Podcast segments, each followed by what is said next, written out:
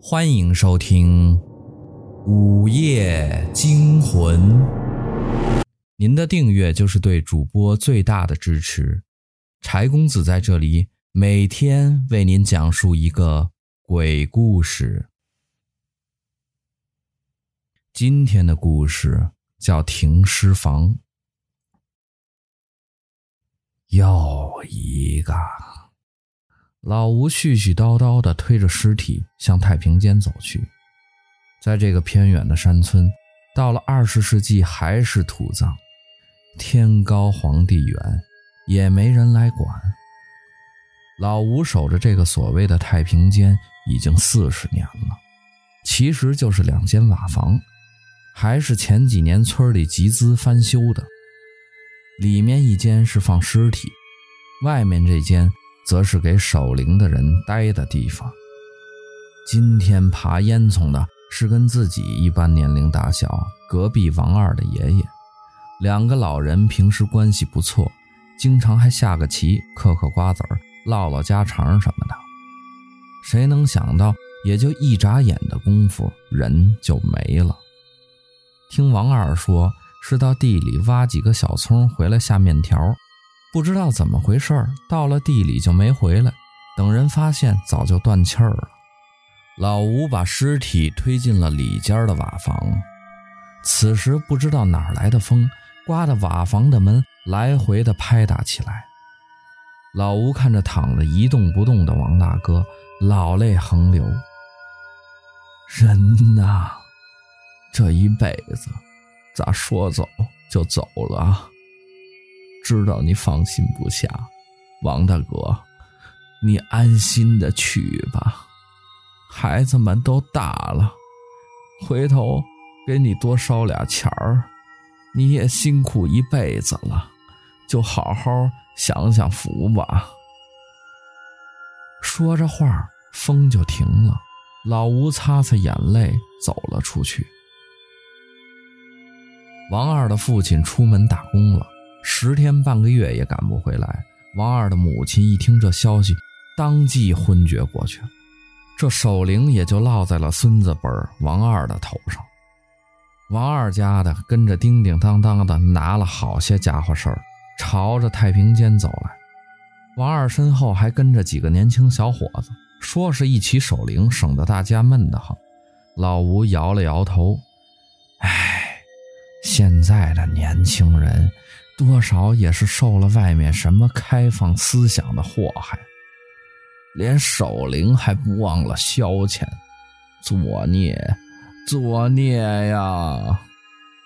说话间，那王二和几个哥们儿掏出几副扑克牌，点上蜡烛。这是老规矩了，守灵不能开电灯，所以这太平间里也没什么灯，只有蜡烛了。几个人围坐在外屋，开始打起牌来。赵三背对着里屋的瓦房门，一个劲儿的输。王二和剩下两个人大笑。赵三不服气，瞅了瞅后面，恶狠狠地说：“都是你那死了的爷爷坏了我的运气。”王二大笑：“ 人人都死了，还能影响个屁你的运气啊！”老王二。我可听说，当时你赶到地里，你爷爷还没死呢，是不是你家不想养活这个老不死的了，然后找个机会把你爷爷给杀了吧？赵三阴森森地看着王二说，故意压低了声音。此时，一阵大风忽然吹了起来，蜡烛一下就被风吹灭了，一片黑暗，里屋瓦房的门。吧嗒吧嗒的开始敲打起来，几个人手忙脚乱的重新点燃蜡烛。王二浑身一激灵，刚才，刚才似乎有什么人从他身边闪进了太平间，难道是？王二心里一阵哆嗦，大声呵斥道：“你你你别胡说八道！”赵三儿看王二动了真气，软了下来，说着玩嘛。说着玩嘛，嘿嘿，不做亏心事，不怕鬼叫门哈。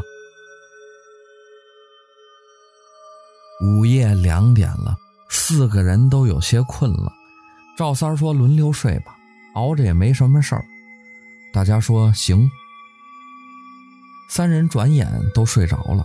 王二撑着眼皮，看着晃晃悠悠黄色的烛光，困意阵阵袭来。突然，瓦房门啪嗒啪嗒又拍打起来。王二一下子清醒过来，向门里看去。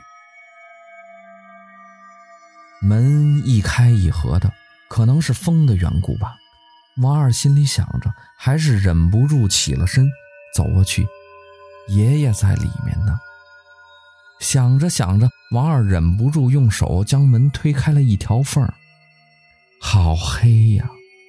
墙上一扇小窗户，让一点点月光洒了进来。爷爷安静地躺着，王二心里一松，唉，都是自己吓自己，人都死了，还有什么可怕？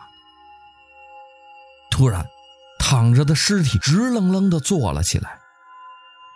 王二，乖孙子，你进来，你进来。啊啊！死死人说话了。王二五尺高的身子一刹那像棉花一样软了下来。快点儿进来呀！快点儿！尸体的声音已经有了一丝愤怒，王二也不知道是怎么移动到屋里的。我死的好惨呀，乖孙子，我死的好惨呀！一声声闷闷的声音敲打在王二的心头，王二忙摇着手。不，不是我，不，不是我。你都已经活了那么大把年纪了，爹说想把我和娘接到镇上去住，你死活不肯离开这里，所以，所以看你倒在地里，我我才把你捂死的。王二说着说着，身体已经软软的跪在了地上，不多久就晕死了过去。第二天，老吴絮絮叨叨地推着另一具尸体向太平间走去。又一个。进了太平间，老吴看着王大哥的尸体，喃喃道：“王大哥，先让你孙子陪你来了，今天晚上该是你那媳妇儿了，你别急，一个。”一个都会来陪你的，也是我那天憋急了，跑地里解手，看见王二亲手捂死你，还有你那该死的媳妇，装模作样的晕倒。人心不古啊，你的心愿我知道，一家团圆，我就帮你一个。一个了了。说着话，出了停尸间，只见王二的母亲和几个相好的邻居正拿着大大小小的劳柿子往太平间走。老吴嘴角不禁微微一笑。下一个就是他。